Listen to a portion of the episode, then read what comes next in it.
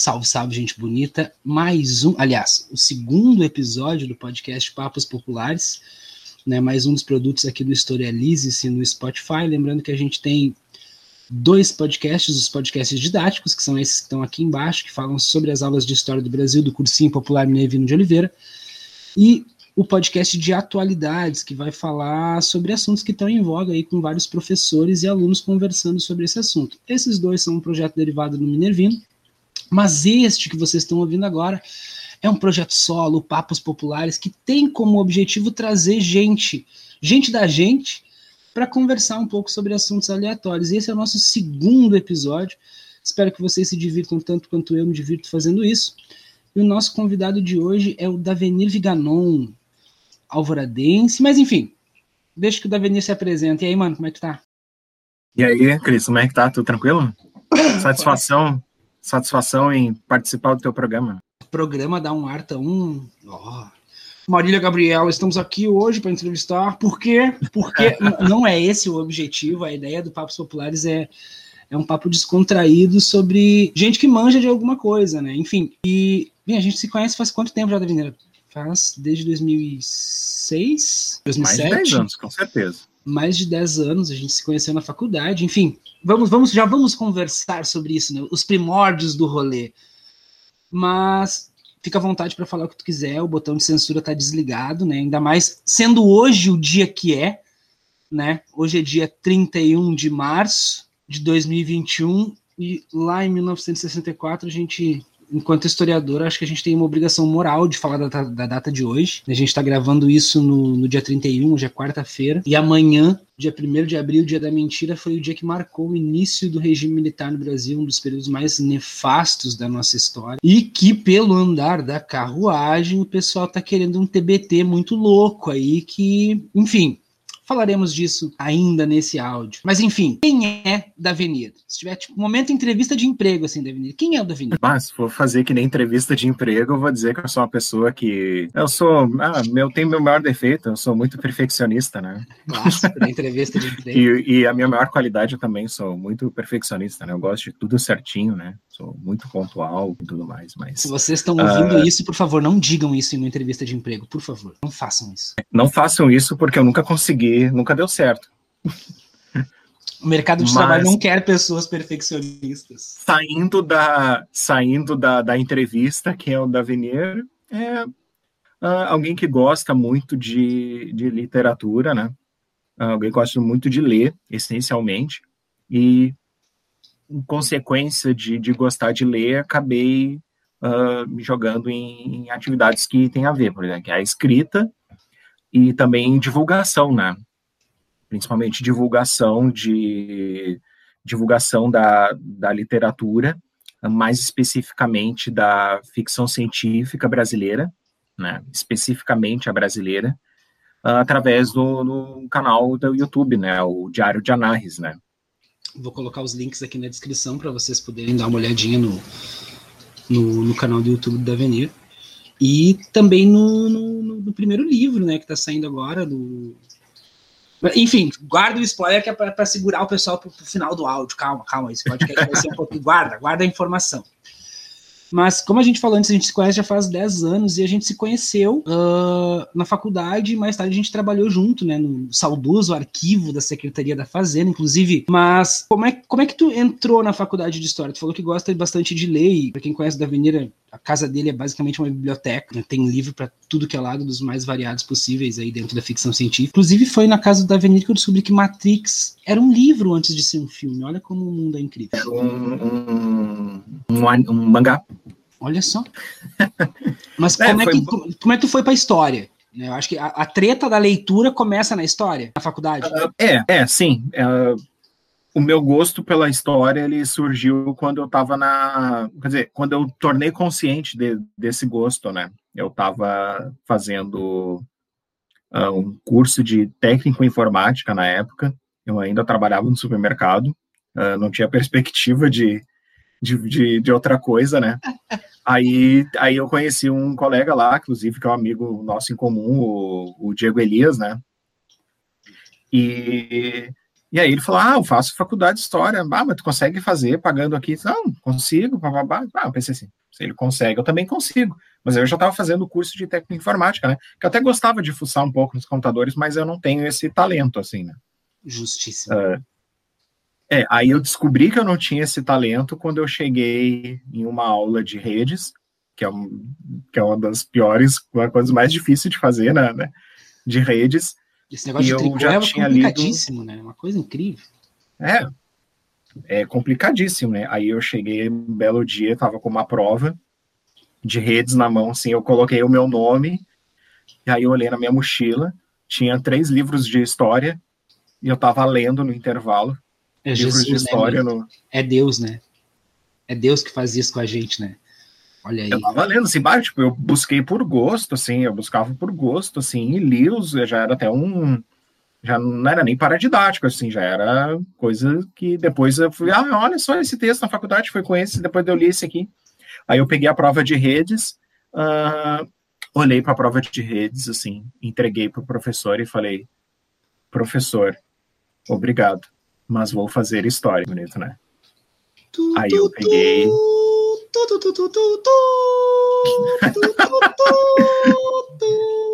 aí eu peguei esse, esse, aí eu peguei esse, entreguei a prova e fui embora, assim. Aí depois eu saí do curso, ainda faltava um mês, eram três semestres, faltava um mês para terminar o segundo. Até hoje me cobram o segundo semestre, o valor, né? Eu parei de pagar. Junto com a decisão, eu parei de pagar, né? Ia é justo, é, é, no, é no mínimo coerente isso. Só que eu já tinha pago, eles na verdade estão me cobrando indevidamente, né? Enfim. Eles uh, que lutem. Eles que lutem, né? A caixa de e-mail tá aí para receber os e-mails deles. E aí eu comecei a cursar história e eu me achei, né? Ah, me joguei. Ah, isso que eu gosto, eu quero aprender tudo isso daí. E fui cursando. Mas, em paralelo a isso também, eu sempre gostei de, de ler romances também, né? Sempre gostei de ler muita coisa. Eu lia muita coisa, comecei lendo coisas de ação, assim, e espionagem e tudo mais, tramas internacionais, essas coisas assim. 007. E depois. Aí depois eu fui começar a ler, procurando esses, esses, esses tipos de livro, eu cheguei no, no Caçador de Androides, né? Do Philip K. Dick, que virou. que, via, que baseou o filme Blade Runner, né? E eu conheci o filme Blade Runner e ainda, não, quando era meio novo, eu não ligava uma coisa a outra. Saiu um eu... remake, inclusive, agora, não saiu? É uma continuação, Blade Runner 2049. Isso, isso. Eu não assisti, eu só via a propaganda ali. Não, tu já viu o primeiro? O antigo? Que era com o Mel Gibson, não era? o Harrison Ford. É quase o Mel Gibson, só que da Marvel, né? Então é. não é, tipo assisti, isso. não assisti. Então, assista os dois e e vale a pena, é muito bom o filme. E o filme, assim, era, bah, que eu comecei assim, bah, ficção, como, como é bacana ficção científica, né, imaginar outros mundos, um, e tipo, bah, é Los Angeles, mas uh, tem placa de China, de, sobre a China em tudo que é lado, né, porque na época do, do, do filme, uh, e toda a ideia do cyberpunk, né, imaginar um mundo em que, que a cultura ocidental já não é mais a, a, divulgada em todo mundo, e sim a oriental, né? Já, por sua vez, ocidentalizada, né? Uh, placas com, com dizeres chineses em tudo que é lugar, e um mundo destruído. Isso já entra um pouco, tu acha que essa tua percepção, assim, no, no Blade Runner, no, no filme, na, na leitura do, do Caçador de Androids ali, enfim, tu consegue, tu acha que essa tua percepção desses elementos aí pós-apocalípticos, talvez, ou, ou o cyberpunk se passa no assim. distópico, ok? Mas tu acha que esse, esse universo distópico do, do, que acaba sendo comum, eu acho, em alguns gêneros da ficção científica, já vou te perguntar a respeito disso, até porque é uma coisa que também me, me, me interessa saber os, os, vários gêneros ali dentro, né? É um, é um leque bem amplo mas tu acha que o referencial que tu conseguiu dentro da faculdade de história refinou o teu paladar para esse tipo de leitura? De tu conseguir pensar essas referências, assim, tipo, ah, olha isso, olha Guerra Fria, enfim, naquele contexto que o livro está sendo escrito, enfim. Com certeza, com certeza. Uh, Inclusive, o segundo livro que eu li do, do mesmo autor, do Philip K. Dick, foi uh, por recomendação de um dos professores da faculdade, né? O, bah, eu me esqueci o nome dele, eu acho que é o Zé Miguel. Uh, era um que ficou na cadeira de, de América por pouco tempo, que ah, era um gordo barbudo. Eu, eu, fiz as minhas cadeiras de América todas com a Carelli. Ah, já tinha feito, então. Uh, mas esse professor aí, ele começou a falar sobre a Guerra Fria, né? E aí ele falou de um livro em que, que por um acaso é do mesmo autor, eu nem tinha conversado com ele sobre o Caçador de Androides. O Caçador de Androides eu li antes da... da Vamos anotando as referências aí, gente. Ó, a, primeira, a primeira indicação de leitura já foi o Caçador de Androides, do Philip K. Dick. E também, às vezes, está escrito como Blade Runner, né? Porque para referência até, né, para fazer essa conexão, a editora lança também, às vezes, com Blade Runner, né, e, e aí ele falou do Homem do Castelo Alto, né, porque, por dois motivos, né, primeiro porque no Homem do Castelo Alto foi a primeira vez, na verdade eu aprendi lendo esse livro, antes de ser falado na, na aula de, de teoria da história, sobre o conceito de historicidade, né, uh, principalmente referido a objetos, né? Ah, com, uh, com uma cena do início do livro em que ele está segurando um isqueiro e aí o isqueiro ele tá com um risquinho do lado. Aí sabe ah, por que que tá com o risquinho do lado? O personagem pergunta, ele diz, ah, porque esse isqueiro era o isqueiro que estava no bolso do Abraham Lincoln quando ele foi assassinado. Então o isqueiro deixou de ser um isqueiro e está carregado de historicidade, né? Ele tem um E aí ela falou, uma, ah, potência legal. maior. Então é, então, tipo, a, toda a história, a historicidade é aquilo que está além do objeto, né? Ele tá, o objeto é só um veículo para contar aquela história, né? E, e ele usa aquilo para vender o isqueiro mais caro. Aí depois ele abre uma caixa, tá, tá cheio de isqueiros com, com o mesmo risquinho do lado. então, tipo, o objeto não perdeu a historicidade, só perdeu a autenticidade, né? Que aí já é outra coisa, né? Mas aí isso, isso só explica nisso aí. Mas o principal, por ele ter falado daquele livro, foi porque ele conta uma história alternativa, né? Que é um dos ramos da ficção científica, né? Que conta histórias que é algo assim que, que, que por princípio é abominável na academia e, e, a princípio é inútil, né? Que é falar o IC da história, né? né? IC. E o mais famoso dos ICs, né? Que baseou muitos livros, né? É, e se a Alemanha tivesse vencido a Segunda Guerra Mundial? Então, o livro ele Só se passa um... num um, um parênteses para quem está ouvindo, né? Muitos, muito, muita, muita gente que está ouvindo isso aqui é, é, é, vestibulando, enfim. Mas quando a gente fala de história, a gente está falando de uma das áreas do conhecimento das ciências humanas. Então, a história, enquanto, enquanto ciência, ela tem um método. Né? A gente não, a gente trabalha com a ideia de processo, com a ideia de, de eventos que se desencadeiam em, em longos períodos, e a gente vai acabar fazendo essa análise ponto a ponto para poder entender o processo inteiro. Quando tu fala do e se, para a história formal, acadêmica, vamos dizer assim, o IC é irrelevante, porque ele não aconteceu. Então a gente não vai ocupar HD com uma coisa que não existe. E aí é que entra o ramo que tanto atrai o meu nobre convidado de hoje, né? Que é a, a parte da ficção, né? E se tivesse rolado isso? É, é, e é uma forma de fazer ficção científica com a história, porque se a história é uma ciência e a ficção científica ela faz ficção brincando com a ciência, com tecnologias que não existem, por que, que ela não pode fazer também com processos históricos, né? E a. Não e existem a... até a página 2, né, Davi? Se a gente parar para pegar esses livros mais anti antigos, aí da década de 70, 80, até eu acho que até o início dos anos 90, pelo menos, boa parte das referências que eles faziam como sendo Ultra Mega Master Plus futuristas e tecnológicas, hoje a gente tem na palma da mão, né? Um, não vamos longe, né? Um smartwatch, na, quando a gente entrou na faculdade na, nos anos 2000, era uma coisa inconcebível. A não ser que a gente olhasse lá os desenhos animados da década de 80, né? Os Jetsons da vida. Então, a gente já está num ambiente distópico, né? É quase uma quando, ficção. Quando, quando algo na ficção científica ele vira ele vira realidade, então a gente acaba a, a, gente diz que, que aquele livro, aqui, ou aquela determinada situação virou retrofuturismo, né? Mas aí é outro, é outro conceito que eu queria falar mais do, desse livro, é que por que, que ele é importante, né? Uh, porque ele pega um processo histórico e, e, e, conta uma história alternativa sobre ele. No caso, uh, os Estados Unidos, uh, a história se passa nos Estados Unidos, né? E os Estados Unidos eles sofrem o que a Alemanha sofreu, porque como na história, história, né? Ela história, história. Uh, essa que tu ensina aí para a molecada.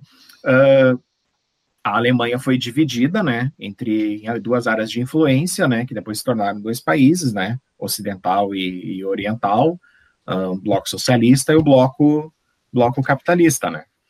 E só que nessa realidade alternativa, os Estados Unidos foram divididos.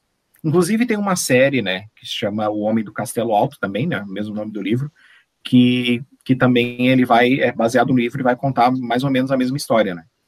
E num lado ela é dividida entre as duas potências que venceram essa, essa, essa história alternativa, né? O Japão e a Alemanha. Então, o que o autor traz, uh, ele traz outro conceito muito importante para até para estudar ciências sociais de uma maneira geral, né? Que é a alteridade, né?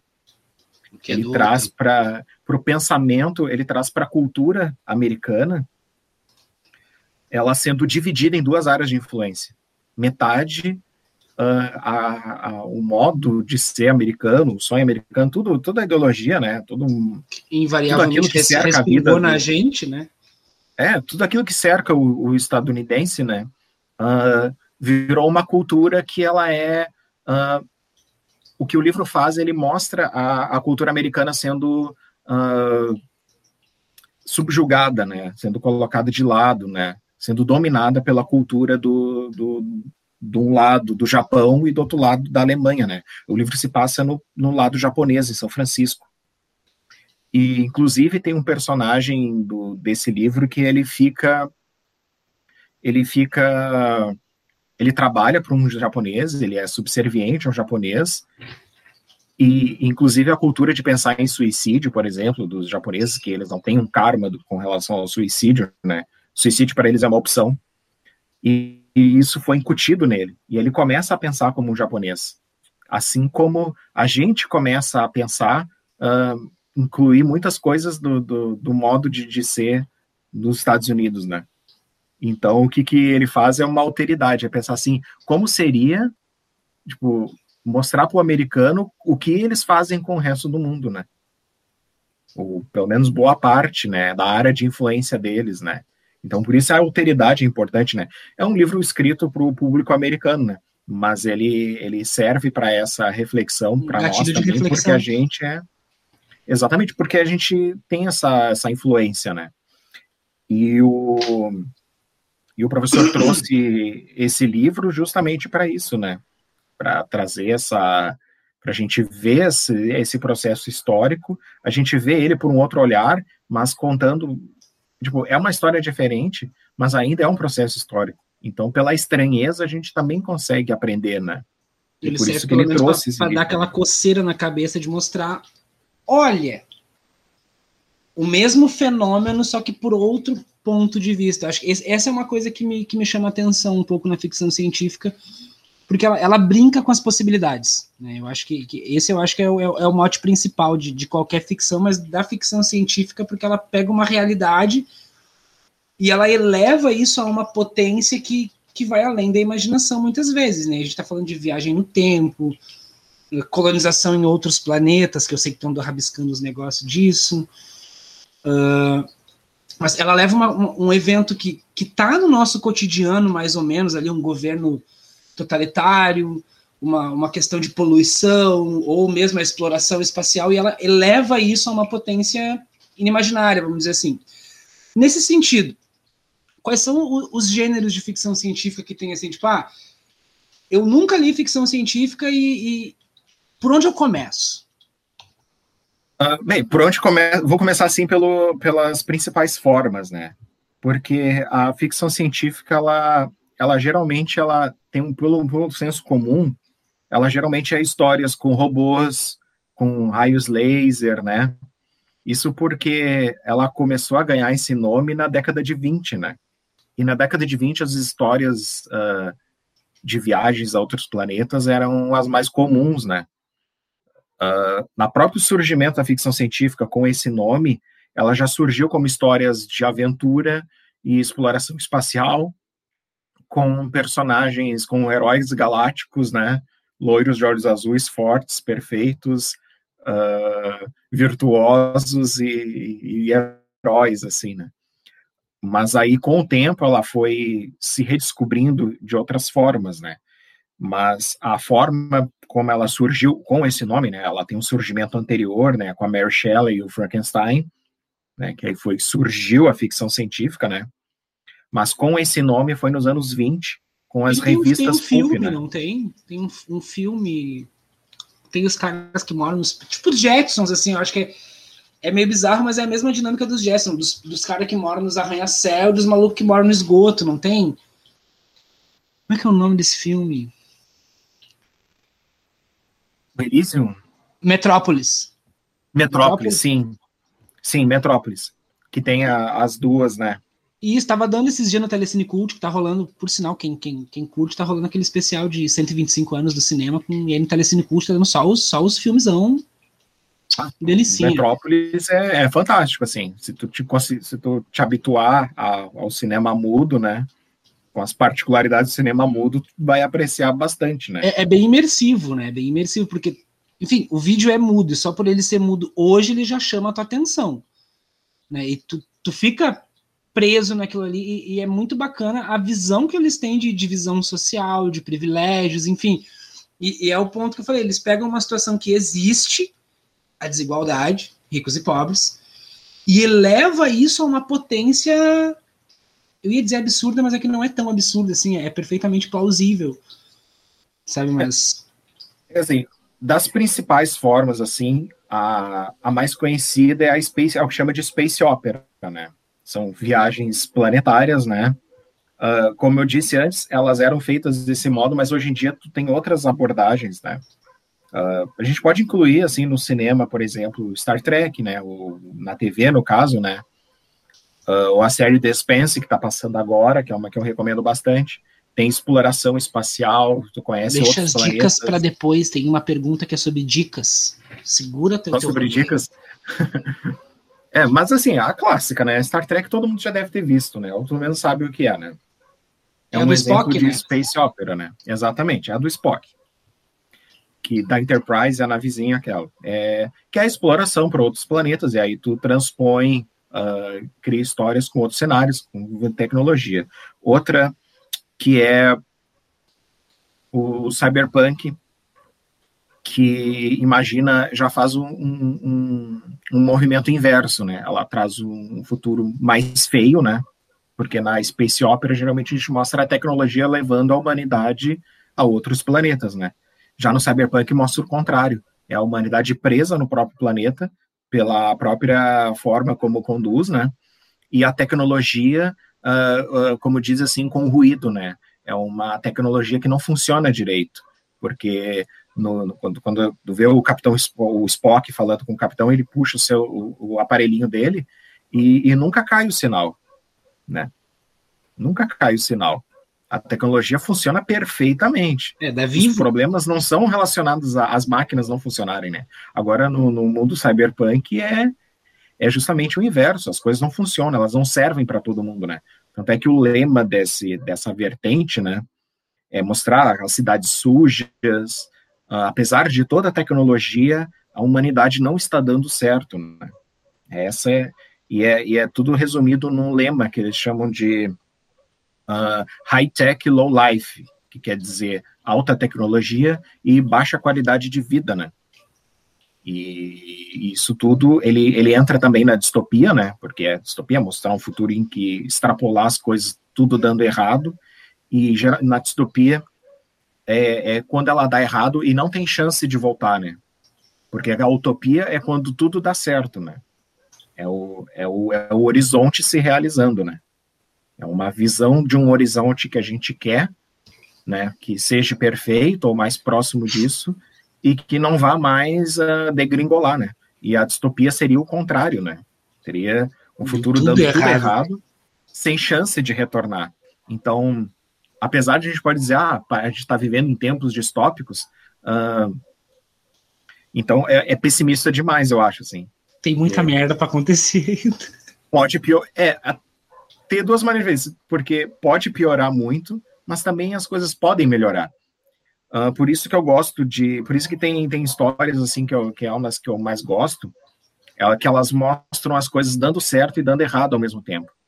Elas são ambíguas, né? Porque é, porque é uma característica do presente, né? Ele é ambíguo. Ele, a gente pode ver ele de várias formas, mas no futuro a gente pode fazer. A gente faz essas projeções no futuro porque o, o presente nos permite essa ambiguidade, né? É, porque se, se, como eu falei, se numa distopia a gente não, não tem mais chance, então não tem como tu, Para que tu continuar um existindo? possível. É. Uh, a gente mostra caminhos possíveis porque eles são possíveis, né? Porque de alguma forma é, é, tanto é uma coisa que mais o que eu mais gosto na ficção científica, né? A gente pode vislumbrar uh, coisas que eu, às vezes as pessoas uh, simplesmente não estão pensando naquilo. Por exemplo, como a própria Ursula Le Guin diz, uh, que é uma autora das minhas favoritas, né? Mas vou deixar lá para a parte das dicas, que nem tu falou, né?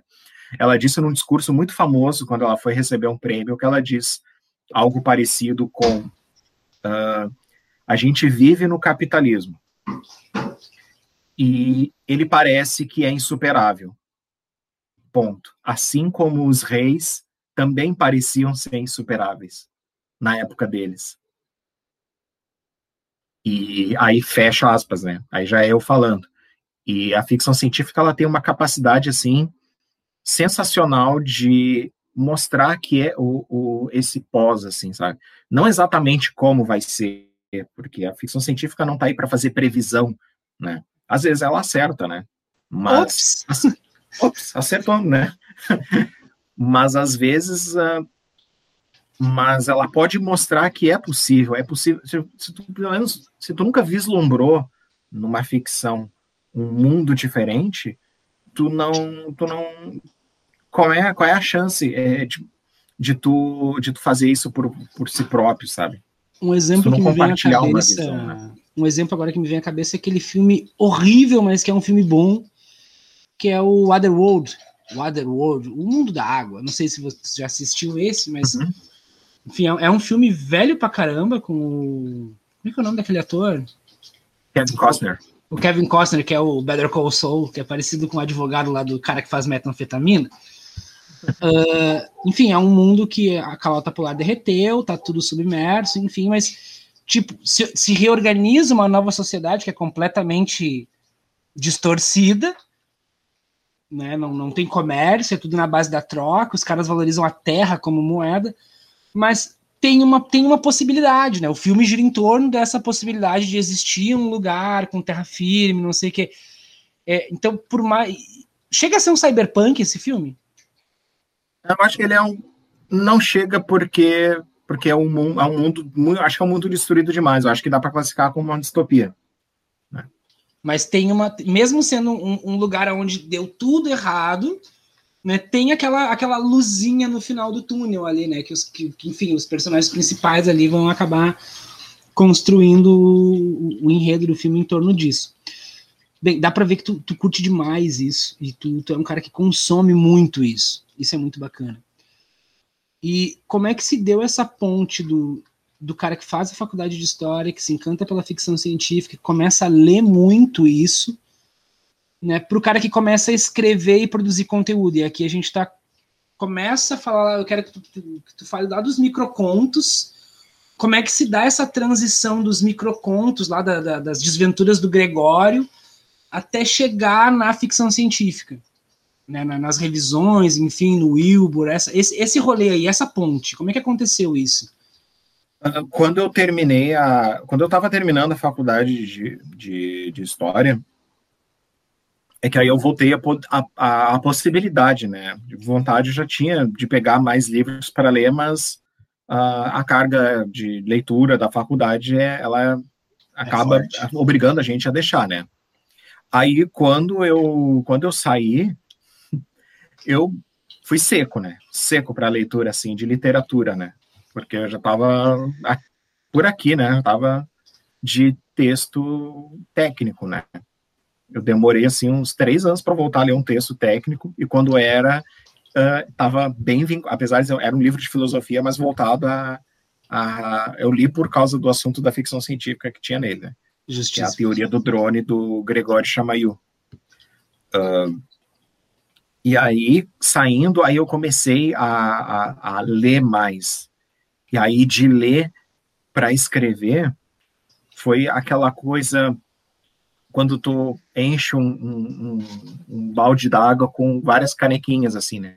Cada livro sendo uma canequinha, assim. Aí, aí as reflexões que os livros vão, vão te fornecendo, aí começa a dar uma vontade de escrever, ah, de botar para fora, ah, gostaria de fazer isso também, né? Aí eu fui escrevendo, assim, eu entrei num, eu comecei a participar de um, site que chama Entre Contos, que promove desafios literários, né?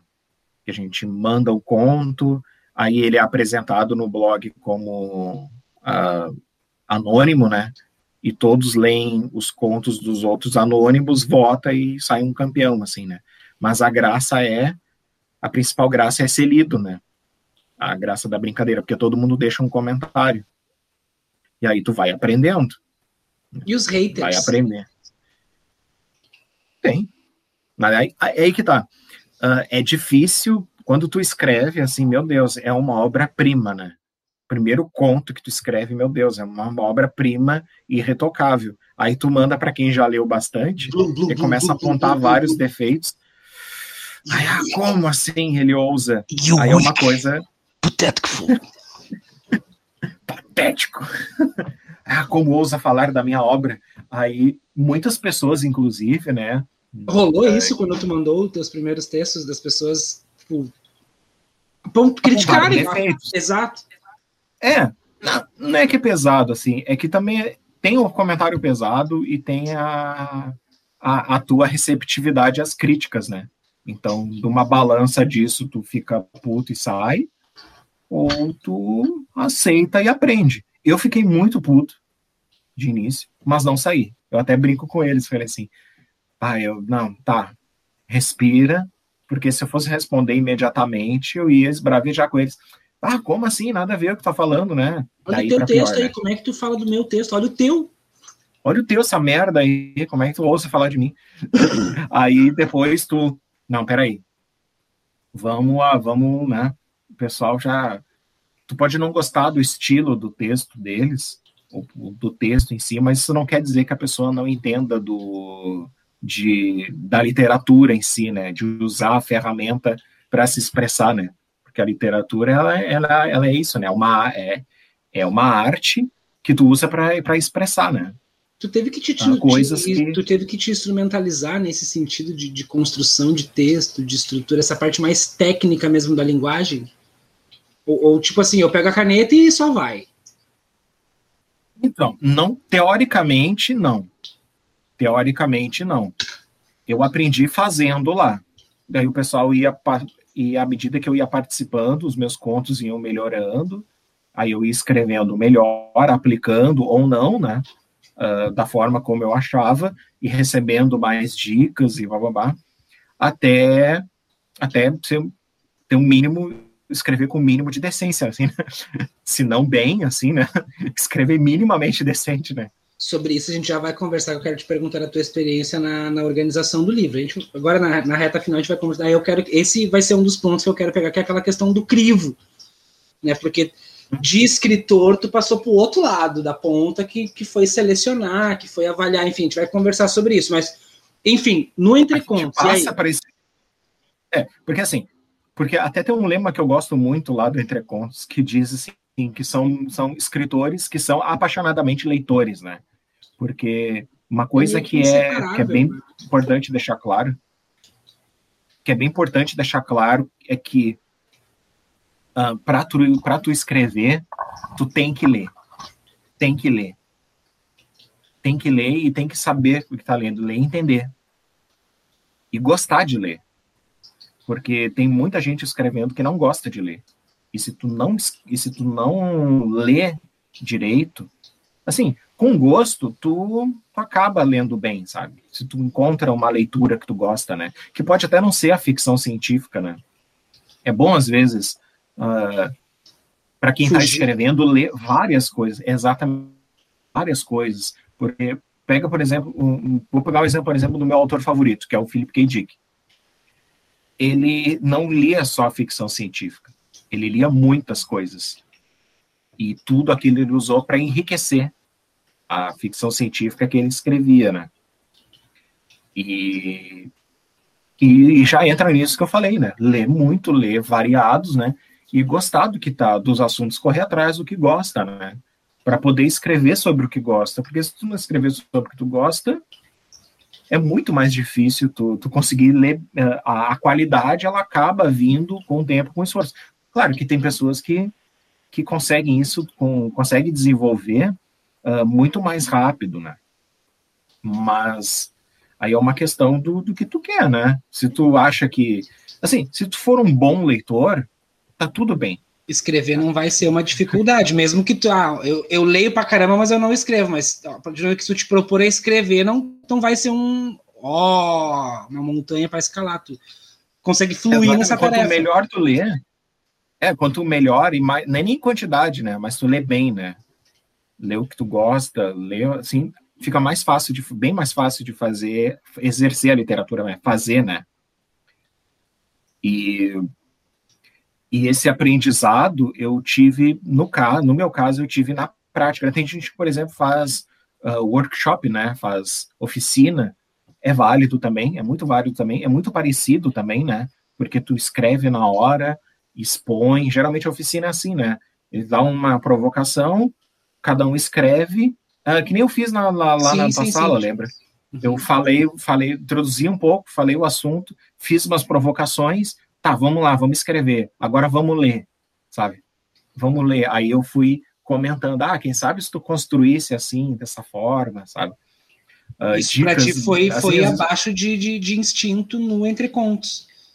Tu ia escrevendo Exatamente. e postando, e conforme tu ia recebendo esse feedback, tu ia reformulando e. e zaz, zaz, zaz, zaz. Aí tu vai te aperfeiçoando, é. Aí tu vai te aperfeiçoando. E aí daí também passou, veio a ideia também de não só uh, de não só ler, quer dizer, tipo, dessa, dessa vontade de ler, né? Que me fez ler bastante, né? Teve um ano que eu li mais de 100 livros, assim. Eu também estava com tempo, né? Eu estava desempregado. tava desempregado. Essa é uma das dicas para ler mais, né? Que eu, posso dar. Seja né? desempregado. É, fique desem... Seja desempregado. Tire um ano sabático.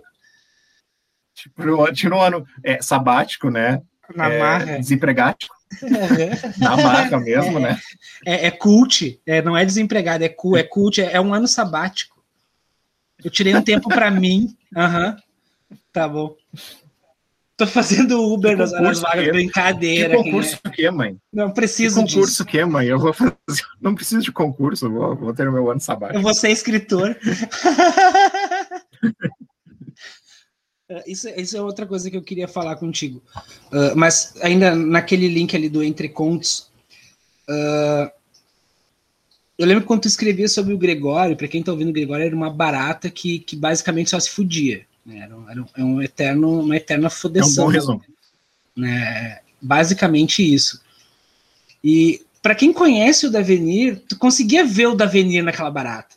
Né? Tanto, tanto com a questão das histórias, a frustração, o, o sentimento que pingava daquelas linhas, assim, era uma coisa que era, era muito dele. Como é que é?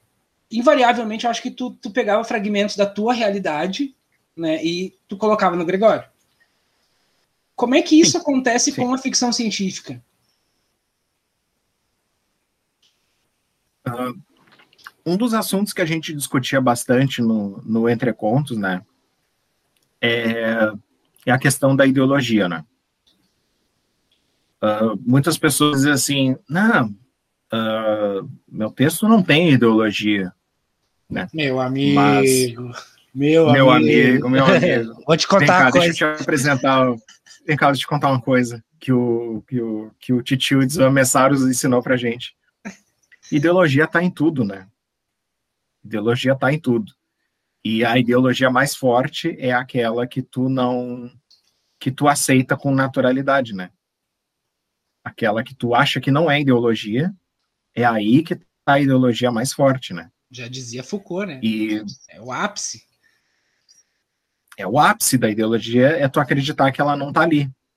Né? Que, que o, e, e, e à medida que tu, tu tá consciente disso, uh, tu consegue ver no teu texto como uma das um dos elementos, né, do, que tu está construindo, além dos elementos técnicos da história, né, a construção de personagem, né, uh, narrar e, e, não mostrar, né, uh, é, o, é, o, é outra técnica, né, de tu uh, descrever e não mostrar, né, tu, tu sugerir, de tu sugerir as coisas, tá a visão de mundo daquela história que tu tá contando, né. Uh, e, e, isso acaba também a, a, isso acabou entrando no Gregório, né? Porque o Gregório ele é claramente político, né? Descaradamente. Ele claramente, descaradamente. Tem, tem algum texto dele aí à mão, ou algum que tu lembre? Que a gente tá falando do Gregório, mas quem tá ouvindo não conhece e acho que o Gregório já nem existe mais nas redes, né? Sim, é que eu tô preparando para fazer, para lançar ele, né? Tá, tá em preparação ainda, mandei fazer artes e essa parte, né? Para deixar ele apresentável, né? Eu, talvez eu corte essa parte, mas para quem o Davi tá procrastinando esse nascimento desse livro, veja, faz um ano que a gente está em pandemia. Eu acho que desde 2018 que tu tá parindo esse tijolo né? Da ideia do é, livro, do, do, da arte, do. Até isso, enquanto tu cata o conto do Gregório, vai pensando, mas é, automaticamente, obviamente, a gente está falando de literatura independente, né? Tipo, o ato do, do, escritor alvoradense vai fazer o seu livro, é ele que tem que correr atrás da arte, é ele que tem que correr atrás de, de patrocínio, de financiamento, de, de gráfica, como é que tu vê isso? Que eu acho que a ficção científica ela tem muito disso do, do independente, né? Da galera que, que, produz ali por conta própria. Ou, como é que é esse universo? Né, da produção, do, do, do sair da tua cabeça pro papel. E aqui a gente já começa a entrar no jabá. É assim, é... no caso do. São duas, são duas linhas que eu, que, eu, que eu sigo, né? No caso da do Gregório, ela é, ela é mais assim, ela é voltada assim para anedótica, né? É, são histórias curtas que precisam acabar ali, mas que todas elas juntas, né, tem, tem a função de mostrar um traço da personalidade do Gregório, né? E tu ir construindo isso à medida que tu lê os contos, né? Que tu não, não tem como conhecer. Um microconto, ele é muito. É um espaço muito curto para tu desenvolver um personagem. Um mas tu desenvolve de um aspecto. Tem, tem algumas convenções, né? Tem algumas convenções que, que colocam limites para dizer que ele é micro, nano e tudo mais. Eu chamo, eu, eu chamo de micro para simplificar. E ele geralmente não costuma passar de. Eu tento não passar de 300 caracteres, incluindo o espaço. Mas se passar, ah, também é azar, né? Não tem polícia, né? Não tem ninguém para me dizer ali. Não, não, não. Eu tento não passar. Né? Porque geralmente, quando vê, tu escreve já tem mil, então acho que está na hora de dividir em dois, né? Ou, ou, ou, segue tá escrevendo tá e faz um livro. Demais, né? é, ou isso, né? eu vou ver, eu te, vou selecionar um aqui. Tem que selecionar um bom, né? Já que eu vou. Estamos gravando, vai tranquilo. O negócio aqui é quem sabe faz ao vivo, gente. A gente tá gravando, veio. Isso aqui tá completamente fora do roteiro né? Não tem nada a ver com o que nós combinamos previamente, mas puxa um conto aí. Aproveita que tu tá aí. Foda-se que tu combinou, né, Cris? É, azar, azar. É Brasil, ah, como diria ah, Toreto. Desculpa, não era para falar, não podia falar foda-se, né? Desculpe. Cara, aqui é ainda sendo, sendo hoje o dia que é e sendo este podcast de quem é, é claro que pode. Né? A censura fica da ah, porta então... para tá fora. tá bom. Então, Uh, eu tenho um aqui para ler, então. Posso? Por favor. As fraldas de Gregório. Gregório nasceu com peso médio. Não deu preocupação nem alegria demais. A fralda média lhe serviu até abandoná-las. sem feder nem cheirar. Na infância, assistiu seus pais assistirem TV. Família mediana na tempestade da crise. Ajustados, como suas fraldas médias, sem quem viesse trocá-las. Eu amo essa barata. Pausa para reflexão. Pausa para é, reflexão e digestão. É essa, essa o magia. Ele tem essa característica, né? Essa é a magia do negócio. Que, que é uma coisa que me encantava Mas muito. O microconto ele tem uma. A diferença, a principal diferença do microconto para o conto comum é não é nem a questão do tamanho, né? É a questão de que tu precisa deixar muitas coisas em aberto.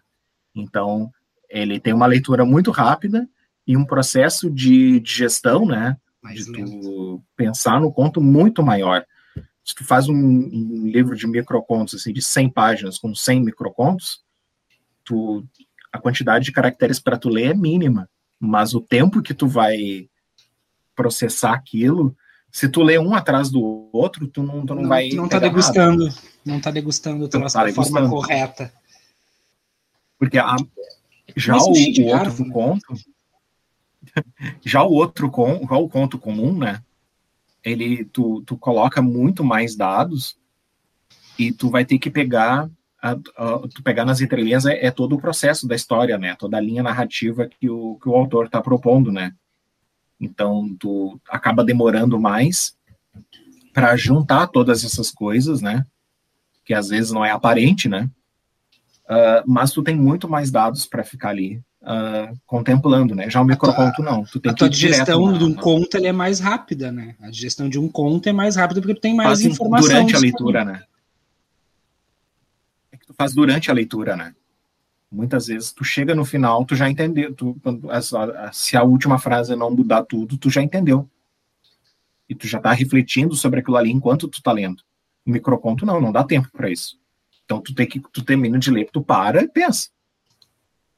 Né? Demora, demorei quantos segundos aqui, tu depois na edição tu vai ver quantos segundos eu demorei para ler um conto. Agora um conto comum tu demora 20 minutos, 30 minutos. Não, no máximo para ler um conto, né? E 30 minutos tu lendo algo, tu já tá refletindo à medida que aquilo tá passando, né? Dependendo de como o autor for fazer o conto, né? Então, com relação a fazer os microcontos, eu, eu preferi não fazer necessariamente ficção científica, né? Então, eu preferi usar esse personagem como uma forma de trazer essas frustrações, não só minha, pessoais, do, né? Do mundo. É, é, as coisas que eu sinto, às vezes nem sempre eu vivo elas, mas a gente sente, né? Então, por isso que eu digo que é o Gregório, é, eu sou o Gregório? Sou, mas não sempre. Não sempre eu sou o Gregório. O Gregório não é sempre eu, né? melhor dizendo, né? E num Abra dia, Davenir tá... acordou e se olhou no espelho e viu que havia se transformado em uma barata. É importante salientar, né? É, é uma brincadeira em cima do, do, do Gregor Samsa, do Kafka, né? Da metamorfose, né? É uma brincadeira, porque no livro do Gregor Samsa, ele acorda e, e, e fica em casa e aí ele, obviamente, não consegue sair. Já o Gregório ele tem que sair para trabalhar. Né? tem os boletos. Gregório tem brasileiro. os boletos para pagar. Né? e aí já começa a subversão já daí, né? Com todo respeito, porque o Metamorfose é um dos meus livros favoritos da vida, né? Com certeza. Mas assim, tipo... E já na, na para escrever a ficção científica, ela, ela pede, né? Não que tu não possa fazer microcontos de ficção científica, é possível. Mas para ficção científica, ela, ela também ela precisa, uh, ela, ela tem um trabalho a mais do que um, uma outra, do que umas, do que outros gêneros, né? Gêneros mais realistas, né? Que é tu, tu trazer o que o termo em inglês é sense of wonder, né? Mas é um, acho que dá para traduzir como alguns traduzem como maravilhamento, né? Que é tu transportar o, o leitor para um lugar diferente. Tu tem que. Assim, a fantasia também faz isso, né? Mas a ficção científica ela usa a, a, a ciência, né? Usa a tecnologia para isso. Ela faz extrapolações científicas, né?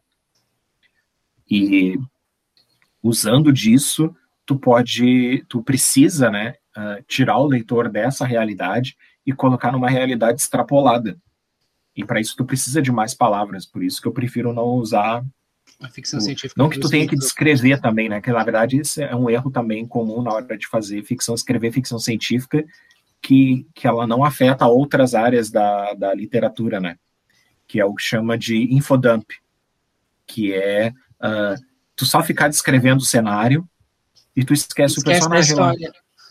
Tu já viu aquele, já viu aquele meme que tem o Aragorn, que ele tá agachado e diz assim, e, ah, e o Aragorn aqui esperando o Tolkien terminar de descrever a, a paisagem, e aí ele tá sentado assim, né? Uh, o pessoal da ficção científica faz muito isso, né? estava faz uma manhã isso. fria de inverno, o orvalho caía das folhas, num som quase inaudível. O vento soprava e o personagem ali esperando, tá aí, que hora começa? Que hora que eu tá apareço? Sentado no tronco esperando, esperando a deixa, né? É, que so, é, é, é, muito do estilo. E, aí e o é personagem. Pra quê? E o Aragorn. Levanta, Aragorn. E nesse sentido de, de montar o livro, Devenir, eu acho que daí entra na, entra na questão da, da literatura independente. Né, que, que é um pouco desse rolê que tu tá por último agora, né? Com a questão do, do canal do YouTube, com a questão do. Que é um mecanismo de, de, divulgação potente pra caramba, o trabalho melhorou horrores. Né, ficou muito bom, tá muito bacana o canal. Vou deixar o link nas descrições, mas a Davini vai contar um pouco essa história. Mas primeiro, como é que tu como é que tu enxerga esse cenário de literatura independente, especificamente da ficção científica? Né? E aí eu quero que tu comente o lance do, do catarse, do, do... Então, assim, o mercado, ele, o mercado editorial, como um todo, ele mudou bastante de alguns anos para cá. O Catarse é só um exemplo, né? De como tem se migrado de um modelo que é de venda massiva, né? Tu pega um autor super famoso, tu traz muito, faz muitas unidades desse livro, e, e, aí com essa quantidade de livros que tu consegue imprimir de uma vez, tu consegue baixar o preço e tirar lucro e bababá. Trocou disso, né? As grandes livrarias estão fechando, né? E inclusive a pandemia terminou de. É, terminou. A pandemia, na verdade, já, já antes da pandemia, já tá, as coisas já estavam ruins, já estavam fechando. Uh, não vou entrar na seara do porquê que elas estão diminuindo, mas uh, descrever mais o movimento em si, né? E tá partindo para uma coisa mais de editoras pequenas, né? Fazerem trabalhos mais restritos, né? Uh, apontando para o seu público, aí a ficção científica ela está começando a, a, se desenvolver mais, porque um autor de ficção científica lançar um, um, uma tiragem equivalente ao, ao, Seja Foda lá, que, que é um dos mais vendidos no Brasil, é, é fora da realidade, né? Qual é a realidade para o escritor de ficção científica? Também vale para os de fantasia, para os de terror, para o policial, sabe? Que são outros nichos que todos eles são mais vendem mais que a ficção científica, né? A ficção científica está meio atrás, né? Que é uh, editoras pequenas fazendo tiragens uh, super caprichadas, bonitas, uh, para atrair é, o próprio público. Tipo uma, uma gourmetização assim do livro. É uma forma, não diria gourmetização, porque Uh, que essa palavra não existe, é uma... eu acabei de inventar ela, mas tudo bem. eu acho que gourmetização seria se tu vendesse o, o mesmo livro, o mesmo livro não, uh, padrão gourmetiza lá. Gourmetização não, mas eu digo, eu digo assim, David, tipo, tipo aquelas edições limitadas, esse, esse sentido que tu, que tu te é refere. Sentido. Beleza, sentido é, é, um item exclusivo que só vai ter aqui nesse momento. Ponto. Nem tanto assim da, da, quantidade, porque tipo, é a quantidade, não é tanto pela quantidade, é mais é pelo. É pelo assim, ah, não, a gente está fazendo um, um, livro aqui que é para você que gosta de ficção científica. Então, se tu gosta de ficção científica, a gente vai fazer. A gente sabe que, que um livro de ficção científica que vendeu 200 unidades, super ok. Então, não, tu não vai. Então, obviamente, é mais difícil fazer um, um livro que vende 200 unidades ficar mais barato. Ou 500, sabe? É, Para dar um exemplo, o Duna do, do Frank Herbert, que é um clássico da ficção científica, que está tá sendo editado por uma das maiores editoras de ficção científica que publica, que é a Aleph. Eles mostraram, olha, a, a tiragem é mil, mil exemplares, o que é muito menos do que em outros, outras, outras áreas, né? E então tu fazer um livro que venda 100, 200, 300 unidades para o nicho da ficção científica, que é uma quantidade muito boa para um gênero que a gente já sabe que, que, que não vai passar muito disso. É difícil furar a bolha, assim, fazer um livro de ficção científica uh, que seja lido, que seja famoso por outra, que, que entre, né, uh, que pessoas que geralmente não gostam de ficção científica acabam lendo. Um exemplo, o Conto da Aya, da Margaret Atwood. É um dos livros mais vendidos, botar na lista de mais vendidos geral, ele tá lá. Tem, aí tem, tem, o apelo da, tem o apelo da série também, né? que acabou série, despertando já... o interesse das pessoas. Tal. É o Christian vendo Matrix, né? Olha, isso é um livro também. Tu tá brincando que Planeta dos Macacos é livro? É livro, é livro. Você livro. que tá ouvindo e não sabia, olha só, fiquei chocado também quando descobri. É, são, são livros assim que, tipo, não tá na estante de quem gosta de ficção científica, mas tá na estante de quem não, quem não tá nem aí para isso. Né? Consegue enxergar o valor, né? Aí entra também a questão do preconceito com relação à ficção científica, né? Que é outro assunto, né? Então a saída geralmente é isso e é ou sair por editora pequena ou lançar independente, né? lançar independente, que é uma, às vezes, é uma solução para muitas pessoas, não só da ficção científica, né? Mas pelo gênero não ser tão popular, acaba sendo uma saída também, né? Lançar só... trabalhos independentes, né? Um, um, parênteses, assim, como é que tu. Eu acho que quando a gente fala de ficção científica, de literatura, a gente está entrando num nicho que é falar de cultura no Brasil. Né? E, e eu acho que quando tu fala ali que teve o teu ano sabático, desempregado. uh, e tu conseguiu ler uma, uma quantidade absurda de livros, porque 100 livros comparando com a média nacional é um bagulho extremamente absurdo. Eu não sei quanto que é a média nacional de, de, de livros do brasileiro, mas eu acho que é menos de 10. Né, ao ano. Nem na cadeia leu tudo isso, né? Exatamente. Né? Oh, nem me fala, vou dizer, calma, calma, calma, não dá spoiler do diálogo. E a gente fala de cultura no Brasil hoje é uma coisa muito, muito louca. Até acabou rolando há um tempo atrás a questão do, do aumento do preço dos livros, né? O que, o que acaba aumentando ainda mais essa coisa que, enquanto professor, o Davi também trabalha em colégio, né? E esse que vos fala também é professor, a gente percebe que a leitura ela não é hoje um elemento presente na vida dos jovens, né? Acho que existe um consumo cultural, mas esse consumo cultural, por N motivos, ele é, por vezes, limitado. Né? Não que eles não consumam nenhuma forma de cultura, mas é sempre a mesma coisa, não existe uma variação. Né? Enquanto produtor de conteúdo, como é que tu percebe o impacto disso, né, desse consumir mais do mesmo sempre, é sempre a mesma comida que sai pelo cano, né, na nossa cambuquinha, e como é que a gente poderia romper isso? E aí, seja como produtor de conteúdo, como sociedade, como cidadão, enfim. Né? Mas tipo, o, o impacto e como é que a gente sai disso? Olha, se eu soubesse, já estaria fazendo. Não sei. Próxima pergunta. Momento Glória Pires. Próxima agora. pergunta. a, a questão é divulgar, sabe? É divulgar, é mostrar que que tem o seu valor, sabe? Que a gente pode mostrar assim exemplos, né? Exemplos de literatura que a gente pode uh, também é a forma de divulgar, né? Porque geralmente quando a gente não tem contato com a literatura, a gente não sabe por onde começar. E mas a gente sabe o que a gente quer. Gente, quem não tem, quem não conhece autores, não sabe o que, não sabe o que, que acontece quando abre a capa do livro e tu vai começar a ler. Às vezes tu pega e é muito difícil indicar, porque geralmente tu vai indicar livros que tu gosta. Aí como é que eu, que, que gosto de ficção científica, leio a cada a cada 20 livros, um não é ficção científica que eu leio. E vou, vou indicar alguém que, ah, eu não gosto de ficção científica Das duas, uma. Às vezes a pessoa Lê não esse tá que nem. tu vai gostar. Lê esse que tu vai gostar. É. Aí, assim, bem, na verdade é tentar entender, ou tu, se tu tá conversando pessoalmente, né, tu pode tentar entender, ah, mas o que que tu gosta? Fala aí o que que tu gosta, que tipo de filme que tu vê.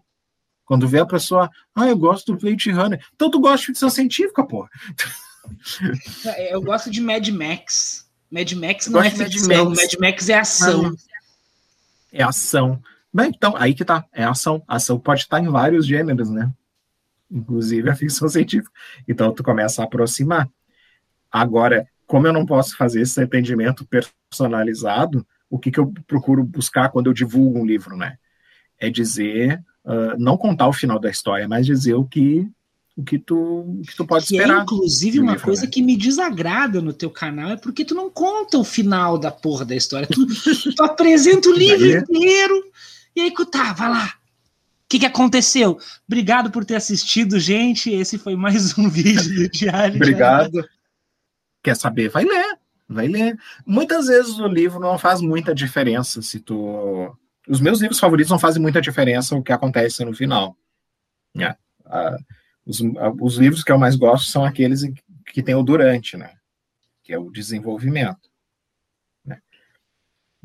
E então, quando tu, quando, então, como divulgador de conteúdo, a- a- eu falo de um livro como eu gostaria que alguém me falasse do livro, porque ah, às vezes tu tem momentos em que tu tá afim de ler algo que tem mais ação, né, que é mais corrido, que tu quer sentir uma emoção a mais, e outras vezes tu tá afim de ler alguma coisa mais cabeça. E às vezes a recomendação que tu dá para pessoa que diz que gosta de ação, às vezes aquela própria pessoa que diz que gosta de ação não tá tá afim de pegar alguma coisa mais pensativa, sabe? Quer emergir mais, né? E, e às vezes a literatura, o livro que tu que tu oferece não é para o momento. Então, quando eu, eu falo de um livro, ah, eu tento expor ah, que tipo de momento ele é o ideal para ler. Por isso às vezes eu até falo, ah, ah, quando tu quer ler um livro com mais ação, por exemplo, o A Guerra do Velho, do John Scalzi. Ele é pura ação e ele é muito bom de ler, mas às vezes tu não tá afim de ler um livro de ação, às vezes tu tá afim de ler um livro mais cabeça. E aí eu posso indicar, por exemplo, o Alienado do, do, do Cirilo Lemos, que é muito mais cabeça, mas tem momentos em que eu tava lendo, eu empolgadíssimo lendo o, o, o, A Guerra do Velho, e, e se eu não tivesse A Guerra do Velho ali para ler aquele livro, eu ia pegar o, o, o livro do, do Cirilo, do Alienado, e não ia gostar de ler. Eu ia deixar ele do lado, está, aqui para outra hora. Então é, é, mais uma questão de tu, tu preparar o leitor para o que, que esperar. E aí é o leitor que escolhe a hora de ler, né? De ah, ah olha só, ah, é uma obra mais cabeça, bah, pega esses assuntos, bah, começa a falar de paranoia, por exemplo, bah, é um assunto legal. Eu não preciso contar o final da história para para fazer esses apontamentos. Pode fazer só um cortezinho, tipo assim, ó. Tu assistiu até aqui. Se tu vai ler o livro, para de olhar o vídeo agora. Se tu não quer ler o livro, espera um momentinho que eu vou contar o final. Todo mundo fica feliz, Davinir. Todo não, mundo eu... fica feliz. Então, como eu te falei, é, eu gosto de fazer um negócio como eu gostaria de ler. Então, quando Tem eu vejo. Público. Quando, quando o canal público. faz isso, quando o canal faz isso, Cris, eu nunca pauso o vídeo para ver o filme ou ver o livro e voltar depois. Eu sempre vou vou, vou ler, ver o final. Eu sempre vou ver o final. Então, tipo, não. Vai buscar o livro, porque às vezes a pessoa ali, ah, tá, eu já sei o final. Eu não vou pegar o livro. Aí eu não tô divulgando, tô, tô, tô dando o livro de graça pra pessoa ler. Vai, vai buscar, sabe? Vai, vai, vai pegar o livro. Aí, tipo, aí é um consumo muito fácil, assim. É um consumo muito fácil. Ah, eu já sei o final da história, nem vou ler. Não, vai ler. Vai ler, porque o que vale é o durante. Né? Isso nos, nos 50. O, o Davi tem um canal no YouTube, gente, o Diário de Anarres, e já tá lá com 50 vídeos, mais de 200 inscritos. Inclusive, o link tá aqui embaixo, tá nessa descrição desse áudio aqui no Spotify. Já clique e dá uma conferida no trabalho do Davenir, maravilhoso. E o, o trabalho ele começa, assim, acho que de uma forma bem simples, né? Acho que como todo produtor de conteúdo independente no Brasil, a gente vai aprendendo, né? Estamos no nosso segundo podcast, deve ter erro pra caramba, com certeza, né?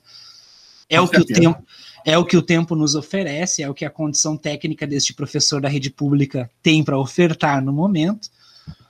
Mas como é que foi esse processo de entrar no YouTube, de começar a produzir conteúdo? Já tinha uma experiência, óbvio, nessa questão de produção e receber uma crítica, né, lá do Entre Contos, mas foi é diferente, eu acho, quando tu entra no universo do YouTube, né? Porque tu tá com a tua imagem, né? Tu tem outro, outra outra percepção de espaço, de produção, de técnica, de tempo, né? Como eu acho que isso isso pesa muito. Né? Por exemplo, essa é uma conversa informal que a gente está tendo, mas nós já passamos de 60 minutos. Se isso fosse um vídeo no YouTube, eu não sei se eu assistiria um vídeo de uma hora, mas num podcast, um podcast de uma hora, tu provavelmente está me ouvindo no ônibus, está limpando tua casa, agora está ouvindo essa conversa. Então é, é, outra dinâmica. Como é que tu adaptou? Como é que tu percebeu isso no YouTube? Uh, é assim, antes de fazer o canal do YouTube, eu, eu tinha um canal, eu ainda tenho um, um blog de, de livros, né? Wilbur, né? Um blog de resenhas escritas, né? E então eu comecei isso como uma forma de de fazer resenhas assim, de resenha assim no sentido de, de guardar para olhar depois e lembrar o que eu li. Porque se tu lê um livro e depois, bah, uh, como é que era aquela parte mesmo? Eu muitas vezes volto as minhas próprias resenhas para como um fichário, sabe? Fichário que tu, tu quando quando tu tá estudando, tu guarda Saudades o fichário Vera Barroso. Exatamente. Também tivemos a mesma professora, né? Então, então tu já soube como eu apliquei isso na minha vida, né? Não foi ainda, não foi do jeito que ela deve ter imaginado, né? Não foi do jeito que ela propôs. A Vera em casa agora aqui, ai, a dor de cabeça. Foi para isso que eu criei. Não foi para isso que eu criei. Não foi para isso que eu te ensinei. Aí eu comecei a fazer o blog lá sem preocupação nenhuma de divulgar, assim, completamente despretensioso, né? E fazendo as resenhas já nesse esquema que eu tinha te falado, né? Não contar o final, sem spoilers, bababá, uh, desenvolvendo a, a, Não adianta fazer bico. Né? Quem está ouvindo, bico não dá para ouvir, mas eu posso descrever. Tira esse bico. Hashtag conto final do livro. Hashtag vai ler. e aí tu faz esse esquema, aí eu fazia esse esquema e eu largava lá para quem eu arrumava para quem fosse ler ficar bonito assim, né? Só isso, se alguém for parar lá e procurar, porque geral, porque isso é uma coisa já abrindo um parênteses assim, uh, blog e, e, canal de YouTube para literatura não é um público para o momento. Às tá vezes tu sobre deixa o livro um e esbarra naquilo ali, né? Exatamente. Volta e meia tem comentário lá, lá de vídeo que eu botei ano passado. Ano passado e outro ano passado. Ele tá com um ano e meio já, quase um ano e meio de canal já. E, mas tem livros assim, eu tô no, no vídeo 50. Hoje eu, eu, eu subi o vídeo 50, né? E, mas tem gente falando do texto do, do, do, do Inclusive, do adorei 13. a dinâmica de, de, leitura de texto, ficou ótima hoje. Hoje eu estava arrumando a casa, inclusive, e ouvindo Vossa Excelência. É, essa é uma vantagem também do, do livro. Não, tu não precisa olhar tudo, né? Da, do, da resenha do YouTube, tu não precisa olhar tudo, né? Tu pode ouvir, deixar o, o áudio ali também, isso é uma vantagem. Aí eu coloco capinha na tela, tudo bonitinho, mas azar. Tu pode fazer isso. Mas é um. Tu ignorou o é um, meu trabalho de edição totalmente, mas tudo bem, tu pode só ouvir. E quanto mais antigo o vídeo é, até melhor ignorar o trabalho de edição, né? Porque a gente foi melhorando. é até melhor, né? Aí. Inclusive, desculpa. É um, é um tipo de vídeo. Inclusive, perdão se tu for começar pelo vídeo 1, mas ele melhora. Tenha consciência desiste, de pegar o vídeo. Não desiste 1, do é canal, é muito... continua assistindo. Ainda não desiste do canal, continua assistindo, que vai, vai ficando menos pior. Mas é assim, é um, é um quando eu falo lá, por exemplo, o vídeo 14 ou 15, que eu falo do Neuromancer, por exemplo. É um livro que é bastante procurado. Então, Esse quem é for digitar lá Neuromancer. é do cara que é detetive e que ele tem um negócio no cérebro, não é aquele que ele, ele viaja, que ele tem um troço que ele descobre um negócio e aí ele tem que, que entrar numa missão para fazer não sei o que, confundir e confundir. Você está falando merda. Okay, não. Okay. Não, não tem nada a ver com isso aí. É o, é, é, o primeiro, é o primeiro livro cyberpunk, né? É a obra basilar do cyberpunk, é o Neuromancer, que baseou Matrix. Uh, mas é um, é um vídeo que ele tá lá, que eu lancei lá. Geralmente os canais do YouTube dependem muito de quantos views tu larga no último vídeo e manter esse público, né? Agora, para vídeo para canal de literatura, é, ah, é aquele vídeo que volta e meia tá recebendo alguma visualização, né? E às vezes vem um comentário já, ah, passou antes. Ah, legal, agora eu vou ver os outros vídeos do teu canal, se a pessoa aí depende de ti, né? se tu conseguir falar direitinho e expor a ideia, a pessoa gostar do jeito que tu fala, ela acaba vendo outros outros vídeos do canal, né? Mas ele não é uma coisa assim de público que vai ver toda semana, é poucos, muitos poucos canais de não é assim que funciona, né? O canal de literatura. Às vezes tem, né? Eu também acompanho outros canais assim, ah, que eu vejo uh, toda vez que saem vídeos novos, né? Mas uh, não é assim que, que eu não é, basicamente não é assim que o canal de, de, de literatura com resenha funciona, né? Então, quando eu, quando eu comecei a, a, a, fazer o blog, eu pensei assim, bah, agora eu acho que agora eu quero ser mais visto, assim, né? Então eu transpus as resenhas para o formato de vídeo, né? E aí eu fui tentando adaptar, né? Escrevendo uh, roteiro antes, sabe? Para ver o que tu fala, ah, tu escreve o roteiro com, com as chaves que tu vai falar, e aí tu fala na. Tu fala em voz alta. Tipo esse que a gente está ignorando completamente agora. Não, eu falo exatamente. Eu, eu, eu, brinco assim, eu pego, sento, quando eu vou escrever o meu roteiro, é basicamente assim, é sentar no computador e imaginar como é que seria o vídeo perfeito e como eu estaria falando e digitar exatamente o que eu estou falando não vai sair na hora o que eu falei, mas eu vou lembrar dos pontos principais. Então, Para mais informações, okay. consulte Platão. Exatamente. consulte, fica no mundo das ideias, que é nem sempre, né? Quem sabe com a prática, uh, com os últimos vídeos eu até estou conseguindo uh, deixar muito pouca coisa do que eu escrevi de fora. Mas até aí a... também é a questão da prática, né? E também... Até a tua desenvoltura, eu acho, na frente da câmera, assim, eu acho que tu ficou mais mais relaxado, a partir do vídeo 30 ali, mais ou menos, tu, tu já tem outra outra postura. Né? Acho que tu já já estava mais habituado, mais tranquilo.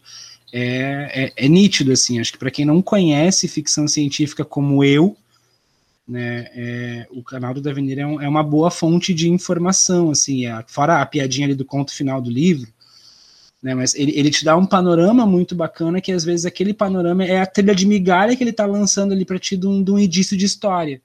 Né? E se essa história te encanta, vai atrás do livro. É um, é um material bacana para quem, tipo, ah, eu sempre quis ler isso e, e não li. Ou mesmo se tu já está acho que tu que está estudando para o Enem, está estudando para a faculdade, aí, enfim, tu está precisando de um de um breakzinho no teu cérebro, vai ler uma coisa aleatória, eu acho que ficção científica é um, é um dos melhores caminhos que tu pode pegar, sabe, para dar essa, essa desopilada mental, né, da técnica, Inclusive, enfim. Inclusive para o público uh, candidato a Enem, né, eu recomendaria especialmente um vídeo em que eu recomendo cinco leituras de praia para quem não vai à praia. Olha que maravilha. Acho que, é olha, uma, uma, das, uma das coisas que eu não reclamei na pandemia é que a gente não foi para praia esse ano, cara. Que coisa abençoada. Ficar em casa. Que Mas coisa é, é, maravilhosa. Coisa maravilhosa, né? É, bem, eu já eu não vou muito pra praia, né? Até vou, mas quando eu vou, não levo livro, né? Mas se eu levasse livros, seriam aqueles que eu indiquei. Que são Justo. leituras que nem eu falei, eu já peguei assim para indicar cinco livros que, que é assim que é mais para desopilar. Não são livros rasos, né?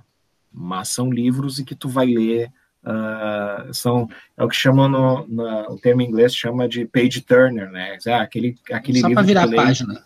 E tu vira páginas assim, bato, não trava, não é uma leitura que trava. É, é o oposto da leitura cabeça, né? Para quando tu não tá com aquele momento de leitura, ah, não dá, chega.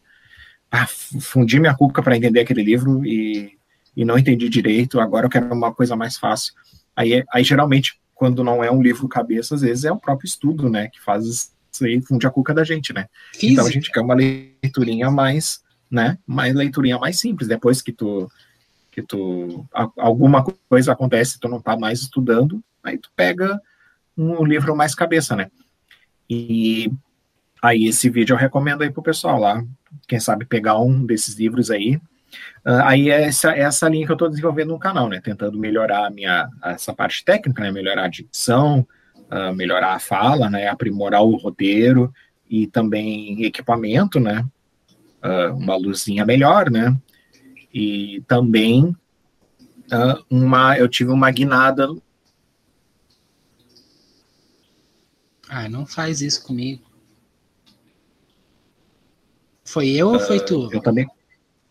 Eu não sei, se dá uma travada aí. É, deu, deu. Acho que fui eu. Te vira. É. Repete para mim. Te vira com a edição depois. Sim, sim, sim, sim. Tá. Porque se num momento tu.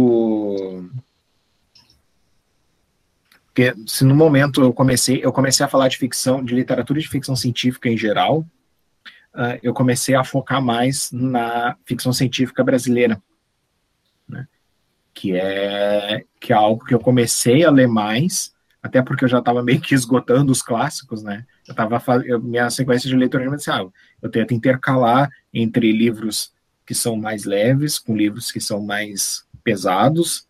Também tento intercalar leituras clássicas com livros mais recentes, uh, livros com recente, contos. Vamos falar dos outros Brasis da ficção científica? Vamos, vamos sim. Uh, esse é, esse, é um, esse é o principal motivo do, do Gregório ainda estar tá engavetado, né? Porque a gente estamos agora em campanha. Não sei quando é que tu vai, vai exibir o, o, o episódio, né?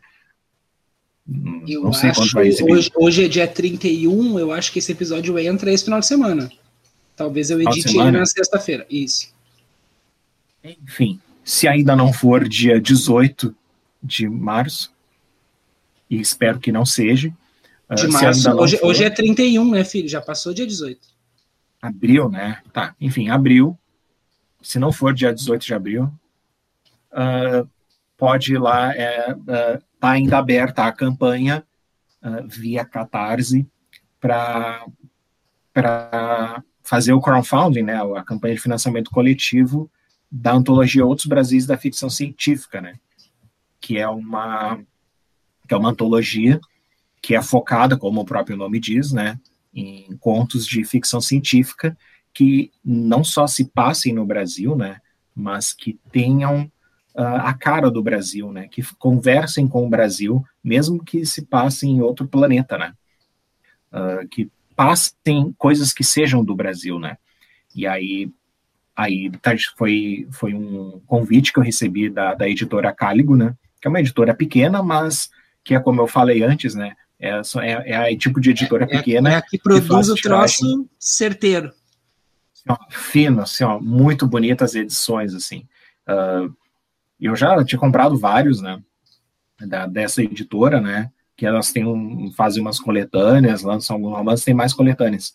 Mas o link para a editora está aqui na descrição desse áudio, gente, junto com o link do Catarse do Outros Brasis da Ficção Científica. Dá uma olhadinha, é só clicar e ser feliz. Ser feliz. Clica no 18, pode clicar no 18 ali, que pergunta, ele vai perguntar se é maior de 18. Se é menor de 18, Só pode clicar ali. De não esquenta a cabeça. Não esquenta a cabeça. Faz que tempo não... que sou maior de 18. Falando para o jovem leitor, né? Para o jovem provável leitor, que, que nos ouve agora nesse momento. Uh, pode clicar lá sem medo. Uh, não, não, é, não é nada uh, de terror, nem nada que seja realmente proibido, né? Só tem um avisinho ali, pode clicar tranquilo. E, e esse, essa antologia foi um convite que eu recebi ano passado, né?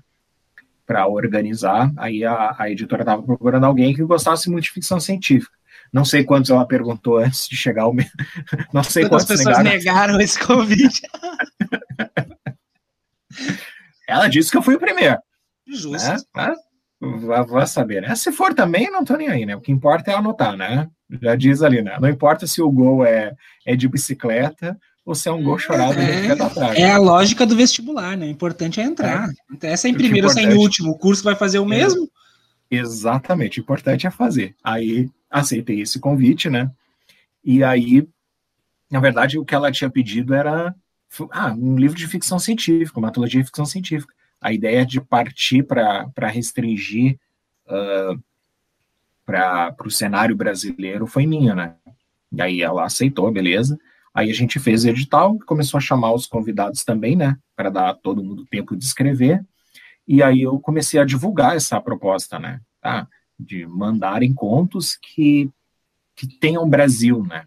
Aí o que, que é o Brasil? Bem, é, de, é uma pergunta difícil de, de responder até para nós somos brasileiros, né? Mas também é aquela coisa, né? A gente pode não saber descrever o que é, mas quando vê na frente, tu sabe o que, que é. Tu sabe o cheiro, o jeito. Sabe o que, que é. Sabe o que é. Nem que seja na, na, na, nem que seja no contraponto com outras coisas, né? Com, com os estrangeiros, né? A gente sabe o que é Brasil, né? A gente pode não saber explicar o que é. Bem, né? Mas uh, o que, que não é arte, né? Uh, senão uma forma de explicar as coisas que a gente não tem uh, palavras, né? Uh, não pode explicar tecnicamente, cientificamente, né? A gente usa a arte também para expressar essas coisas, né? Uh, e a arte tem essa coisa fabulosa, que é a coisa que mais me atraiu, por exemplo, para escrever, né? Que a ciência, obviamente, ela tem as limitações dela, né? E, e a arte, ela consegue adiantar muitas coisas, né? A arte, se a gente tanto é que a gente costuma usar muito uh, exemplos na arte, né? Quando, quando a gente ensina a história, né? Uh, de coisas que iam se adiantar, né? De coisas que viriam que a arte já estava apontando antes, né? Então, esse movimento que a ficção científica faz, ela já é da arte, né? Por exemplo, dá um exemplo aí, o, o Renascimento. Né? Antes da ciência. Era as loucura, a loucura do Da Vinci lá com o helicóptero, tanque de guerra e o caramba quase. As próprias pinturas, né? Por exemplo, nas próprias pinturas usando cálculo, ciência, matemática, profundidade, proporção áurea, proporção, escala Fibonacci e, e tudo mais, uh, numa época em que a ciência não estava no dia a dia das pessoas, né? E ela colocou ciência na arte, né? usou a ciência para a arte. E, e, a ficção científica, ela também é arte, né? Ela brinca com a ciência, mas ela é essencialmente arte, né? E, e trazer isso, essas duas coisas que a gente é, é, é difícil definir, né? Que é ficção científica, não vamos fazer isso, né? Porque seria de fazer um programa só para definir o que é ficção científica, né? Já Mas é aquela coisa mais de uma vai... hora e vinte já. Já deu na edição aí. Não uh, teu cu, princesa. uh, é, que são duas coisas que a gente não, não a gente tem muita dificuldade para dizer exatamente o que é, mas que juntas dão muito certo, né? Então, acho que essa a principal proposta da, da, da, antologia é mostrar que ficção científica e Brasil é uma mistura é que possível. dá certo. É possível, né? Porque o Brasil, na literatura brasileira, a gente tem uma tradição muito forte do realismo, né? Uh, tem coisas, não dizer que não tem coisas fantásticas, tem, tu, tem tudo, sabe? Tem, tem muita coisa do que outra, outra, outra das características do Brasil é que tem tudo nesse país, né? Absolutamente tudo. Tem obras de, tem obras de ficção científica sensacionais, sabe? Tem o que a gente, o que, o que a gente está buscando já existe, só que ela é em focos assim, né? Uh, ela não é uma regra, né? Ela não é um a, a, a ficção científica olhar precisamente para o Brasil, ela não é uma regra, né? E, e divulgar isso, né? Divulgar que porque assim a, a, ficção científica ela tem um e, e, todo o ramo do fantástico ela é uma tradição na literatura ela é uma tradição uh, anglo-saxã né? é, é, da Europa e Estados Unidos né e aqui no Brasil é meio que foi é meio que uma coisa que é a parte, né? Como se não combinasse as duas coisas, né?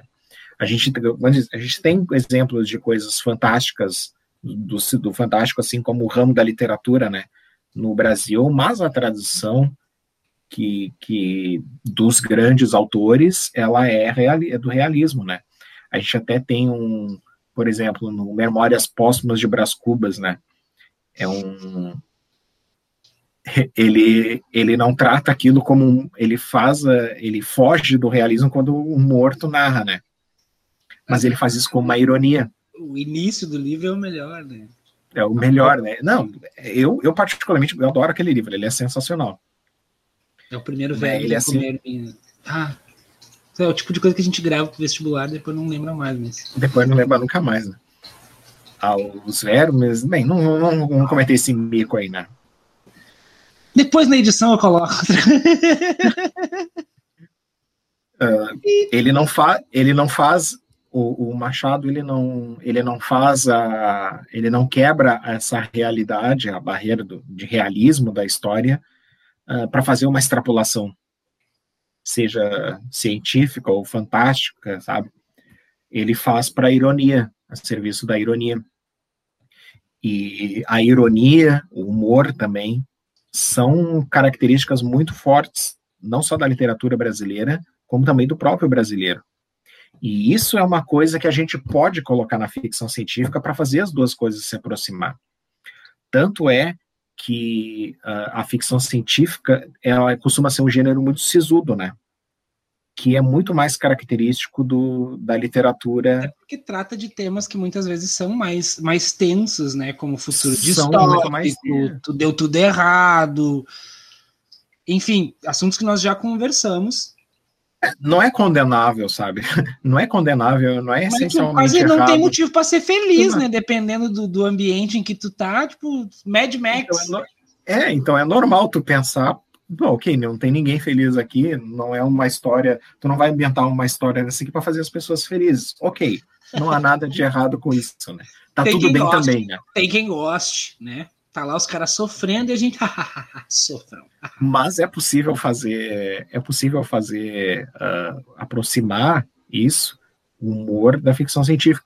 E nessa antologia tem, tem três contos que são tem muito humor, são muito humor. Um deles, nem vou, não vou dizer qual é, para não criar expectativa no, no, leitor e depois ele vai lá e né, não acha tudo isso, né? Uh, eu gargalhei no final, assim, é muito engraçado. E os outros têm aquele humor, assim, que o texto de humor não é um texto de piada, né? Eles são contos mais curtos, né? Porque a comédia, ela tem essa coisa do, do, do tempo, né? Mais... Tu, não pode along, tu não pode alongar demais, né? Também não, não pode fazer curto demais, senão é uma, só uma piada, né? Mas uh, ela, ela são os textos mais curtos da, da, da, da antologia, mas eles são, uh, assim, em termos de proporção, do, do, do que interessa tecnicamente ao conto, eles são perfeitos, né? E eles traçam histórias e também fazem, fazem críticas, críticas bem-humoradas, tu pode fazer uma crítica bem-humorada, né? Pode traçar um futuro distópico e ser e, e, e, e, tirar sarro das coisas também, né?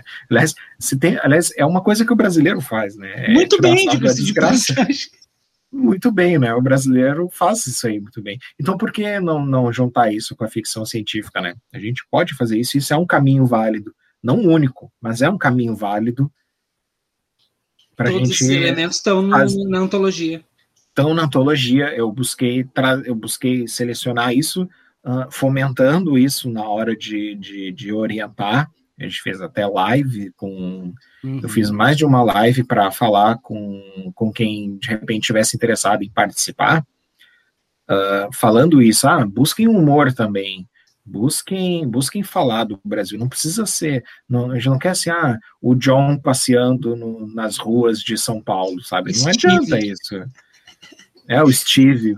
E o pior é que quando eu fui selecionar os contos, ah, às vezes a primeira frase era o, o John Uh, o John o fez qualquer coisa. O Steve. Ah, pior que teve um que era Steve mesmo, corta.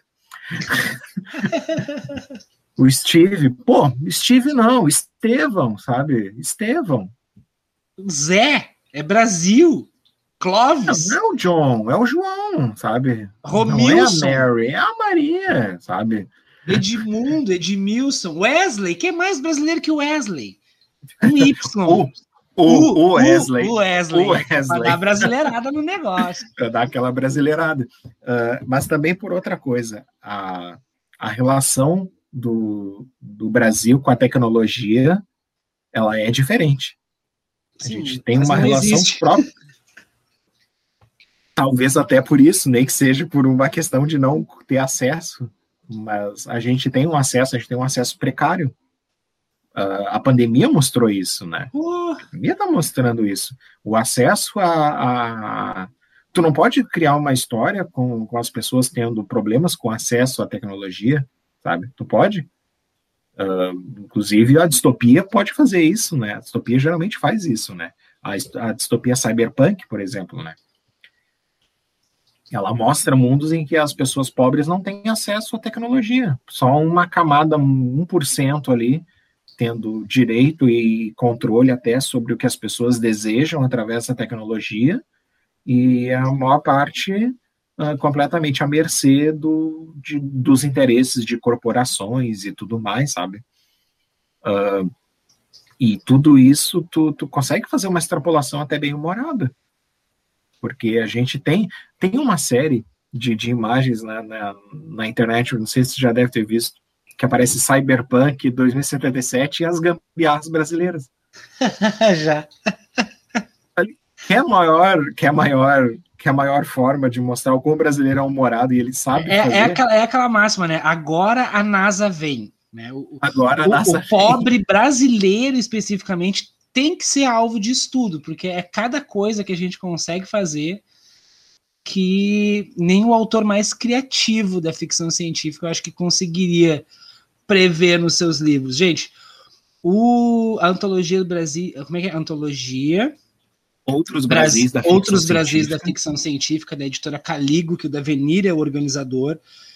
Uh, o link do Catarse está aqui no, na descrição desse podcast. Vocês podem clicar ali dar uma olhada. Aí tem vários valores lá. Uh, tem um valorzinho que tu doa só para ajudar o projeto, tem outro valorzinho que tu doa para ganhar o e-book. E tem o valor que é a partir de 39 reais, se não me engano, que é para ganhar o livro, é o, o, livro livro, livro livro físico. Então, que é particularmente o que eu prefiro, né? Eu tenho pavor do Kindle, né? Minha esposa ama aquele Tamagotchi de ler, mas eu, eu sou velho, eu gosto do papel, eu gosto do cheiro do livro novo, mesclado com o café, numa manhã fria de outono, enquanto eu escuto o suave balançar das folhas da árvore enquanto folheio o livro mais ou menos isso. Né? E o personagem que é bom? Nada. Nada, o personagem, tá dormindo o personagem. Nem tá Mas aproveitem e, e, cliquem lá e deem uma moral para esse projeto. Né? Se vocês não puderem comprar o livro ou mesmo participar de alguma forma, compartilhe o link. Né? Compartilhe esse link, porque toda promoção de cultura é válida. Né? E, e não é porque o Davenir é meu brother, mas conheço o trabalho do cara e foi um, foi um parto e uma gestação muito bonita desse projeto. E a gente viu o quanto ele se empenhou no processo de seleção, quantos rolês ele furou porque estava atolado lendo o texto que chegava todo dia para ele, enfim, deu muito trabalho para esse livro nascer, gente. Então, deem essa moral aí. Davi, jogo rápido na reta final. Três coisas que a ficção científica te ensinou. E a gente pode vislumbrar um futuro diferente, melhor, né? A gente pode superar que a gente pode superar o capitalismo, por que não? Uh, vislumbrando outros. Edição para Internacional Comunista agora. Seu Armando! Vá tomar no cu, seu Armando! Olha, uh, foi com. É essa é uma das poucas coisas que eu fiquei triste em saber que era ficção, né? Mas é uma ficção muito boa, se, se fosse anunciado só como ficção. Português, filha da puta! português. Vou ficar aqui virando massa para você. Vai melhor, se fuder. É o melhor áudio. É o melhor áudio. Número dois. Número dois, cara, que ficção científica combina assim com o Brasil, sabe? Que é, é possível a gente uh, falar da, de nós mesmos, assim, nós, uh, o, o, que me faz brasileiro também conversa com, com esses com esses mundos assim. Então a gente tem a ver com o anterior de superar, de vislumbrar, a gente pode se vislumbrar nessa literatura também. E também, se a gente se vislumbra numa ficção científica e se vislumbra também no futuro, né? Porque geralmente a gente não imagina o Brasil, uh, parece. A gente pode escrever uma história em que o Brasil tá melhor, tá diferente, sabe? A gente pode fazer essas especulações e pode fazer ela ser coerente, sabe? Basta a gente, basta a gente imaginar, né? Uma terceira coisa. Terceira coisa.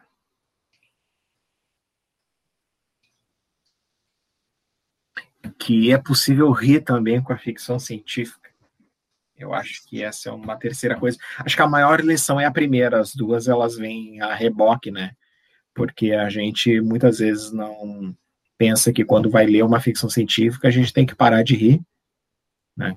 É a hora de, de ficar sério, mas isso não é uma verdade, tu não precisa, né?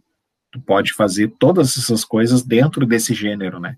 E às vezes parece que é uma coisa que quando tu senta para ler ficção científica, ela é uma coisa que, que é só para tu ver arminha, a, a laser e, e, tudo mais, mas não.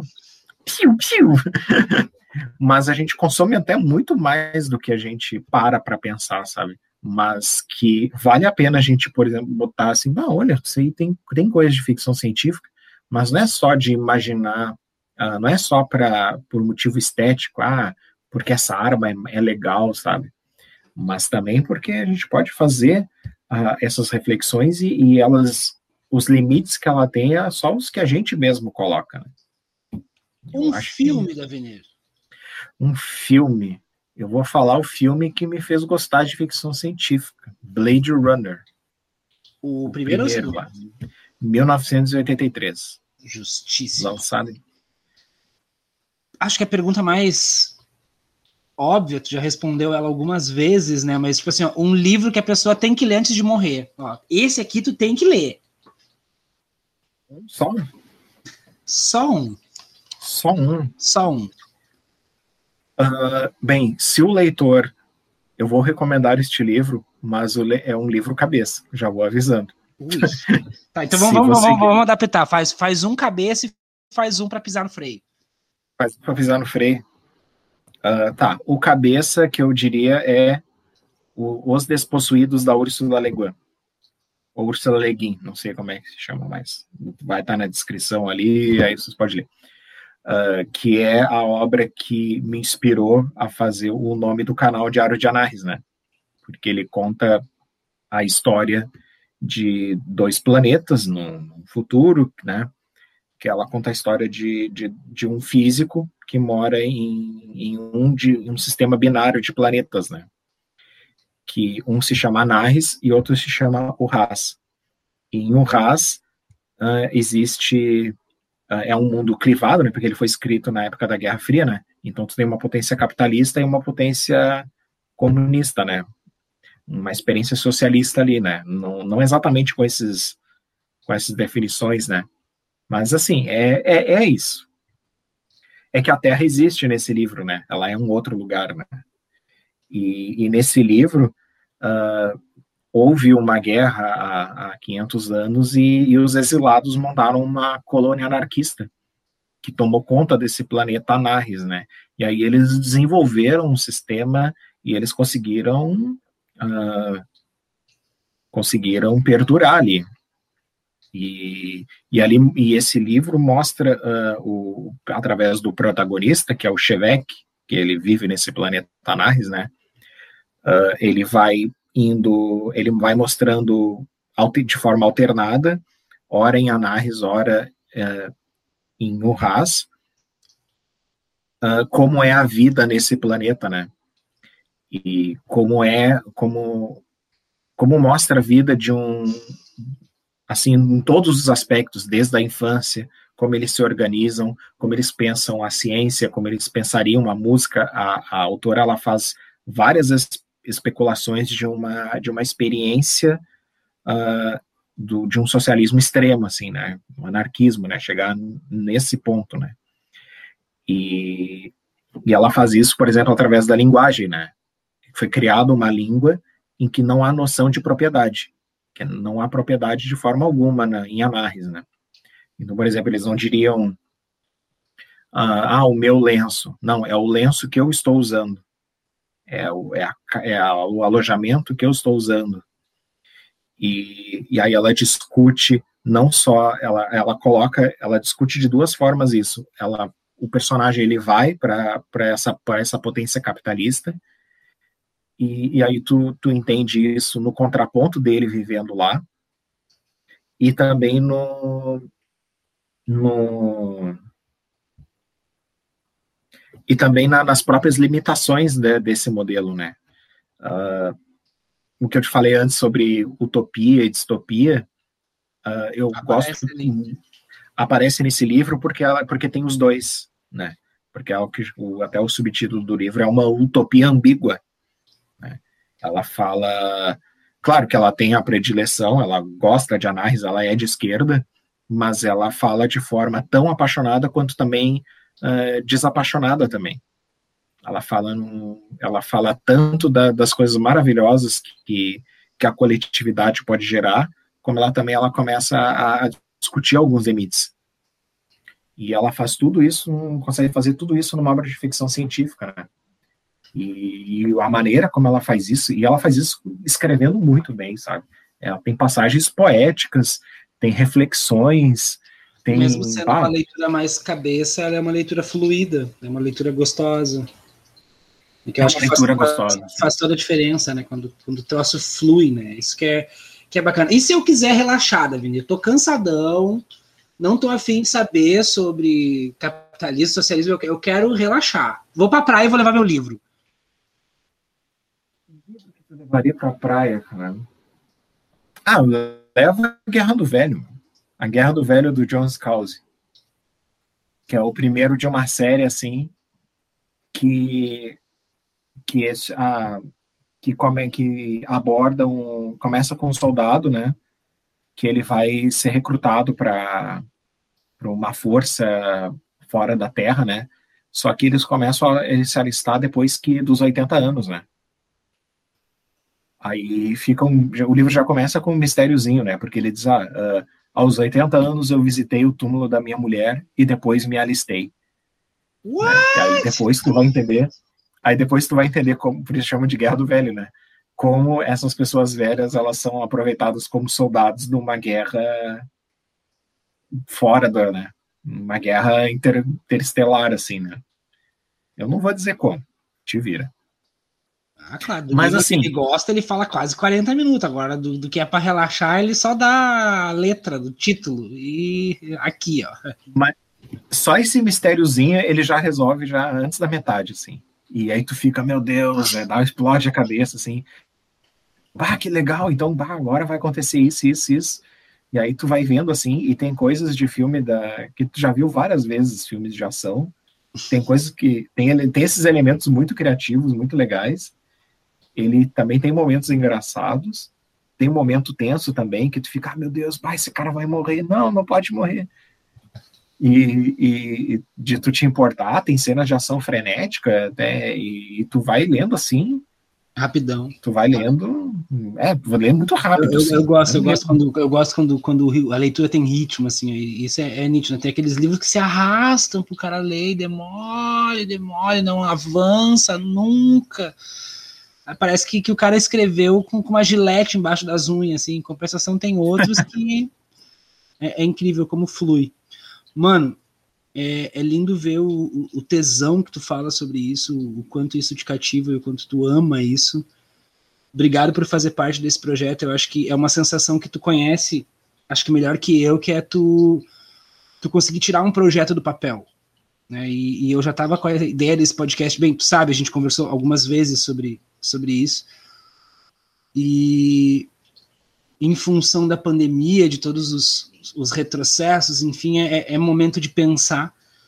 E, e, eu acho que essa, essa é um pouco da proposta desse podcast, é trazer coisas que o povo não está habituado a conversar, ou mesmo são coisas que passam desapercebidas.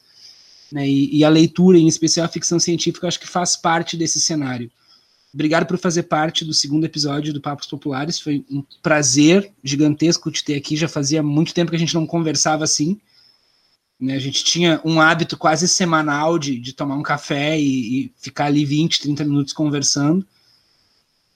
E... Quem tirou isso da gente, né? Dá. Olha, saudade, saudade. E obrigado de novo, mano. Gente, se tu ouviu até aqui, muito obrigado. Nosso segundo episódio é até agora o mais longo. Olha que máximo, já passamos de uma hora e meia. Se tu ouviu até aqui, muito obrigado. Compartilhe esse podcast com os teus amigos, com os teus parentes, com todo mundo.